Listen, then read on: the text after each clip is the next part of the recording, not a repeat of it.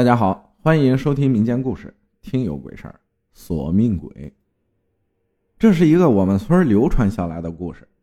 我听我爷爷说，当时是有一家办喜事儿，请了村里人吃饭。我们那里的习俗是中午一次，晚上一次。我们那里有专门给结婚人家做饭的，只要钱给的够，那服务就是一条龙。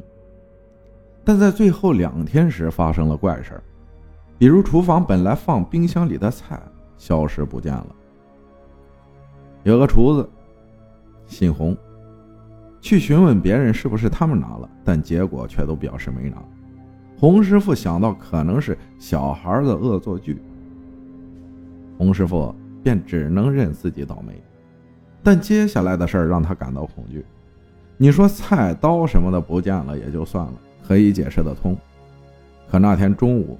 那群师傅忙活完，想休息一下，便在厨房用椅子拼起来的简易的床，有的直接拿一个大袋子垫在地上，将就一个下午。因为那时是冬天，所以窗户都是关着的。洪师傅怕错过时间，便定好了闹钟。洪师傅做了个怪梦，他梦到自己在回去的路上，因为轮胎漏气了而打滑，车身不受控制。冲进了田地里，他刚想爬出来，却发生了爆炸。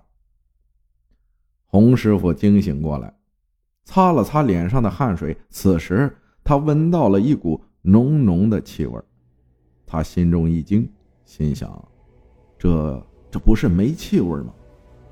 赶紧跑过去关掉了煤气，打开窗，把同伴们叫醒了，把事情一五一十的讲述了。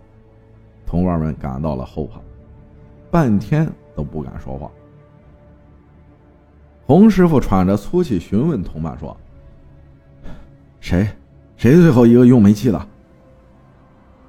同伴中一个年龄最小的带着颤抖的语气说：“是是是我。”洪师傅脱口大骂：“你他娘的！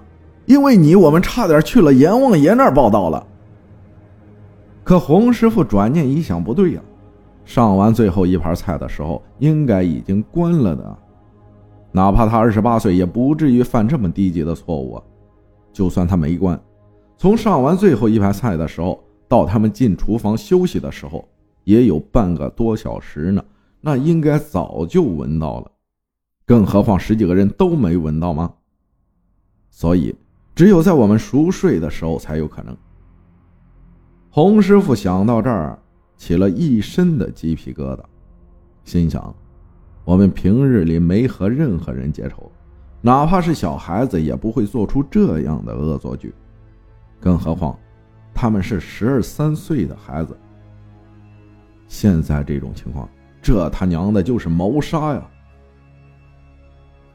他不敢想下去了，便到外面静静心。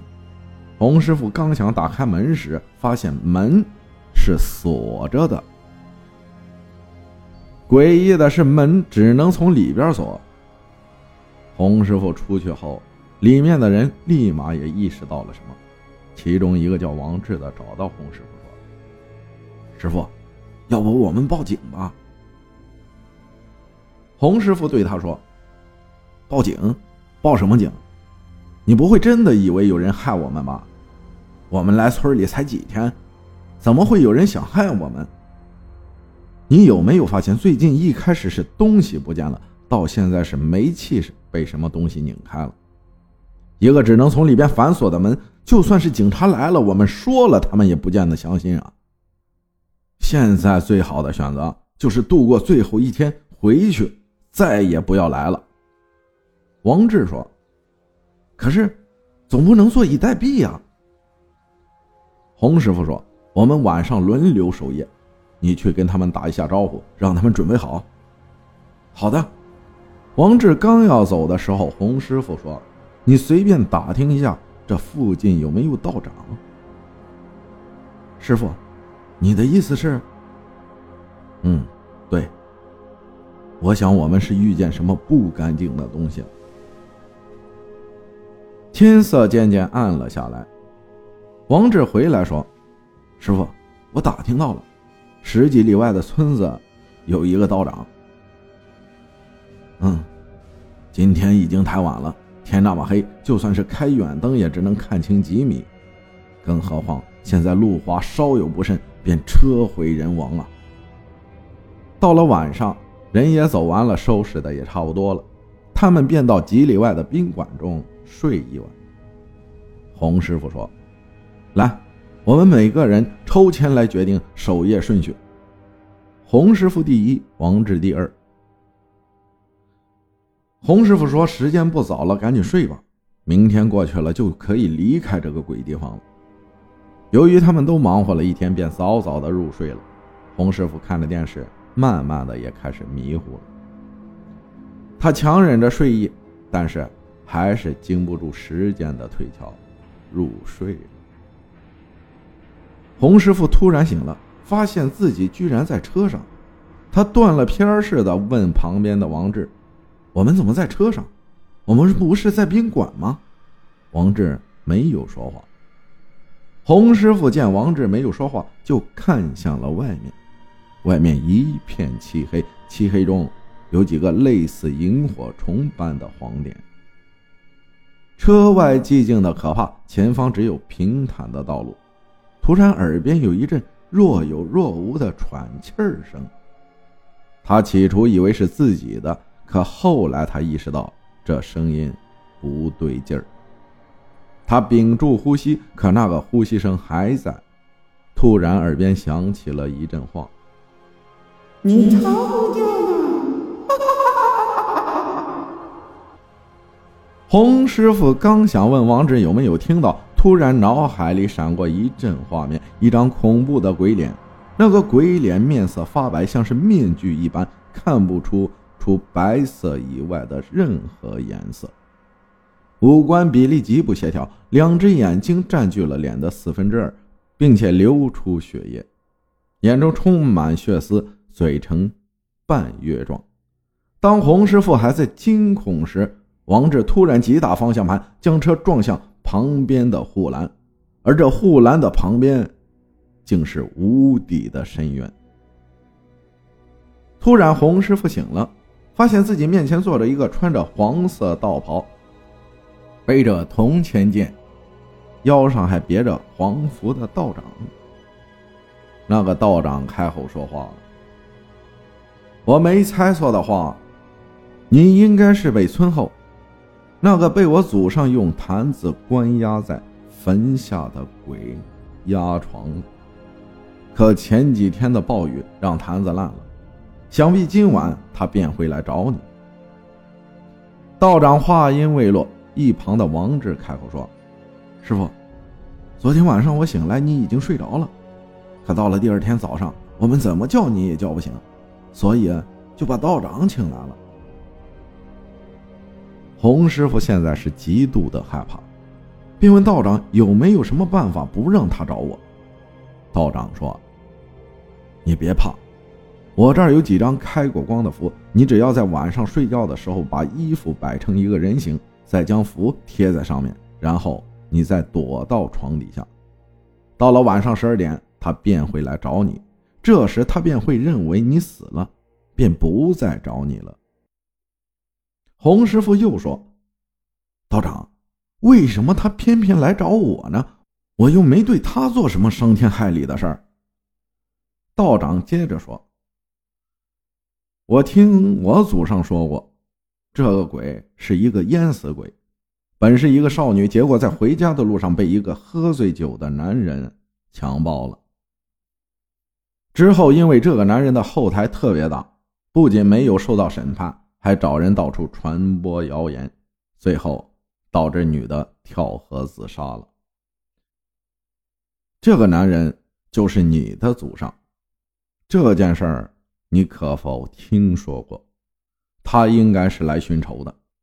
听到这儿，洪师傅才说：“这这确实是。”道长又说：“先去准备红线和铃铛，还有黑狗血。晚上时我躲在柜子里，如果他发现了你。”我就用黑狗血泼到那鬼的身上，能使其重伤。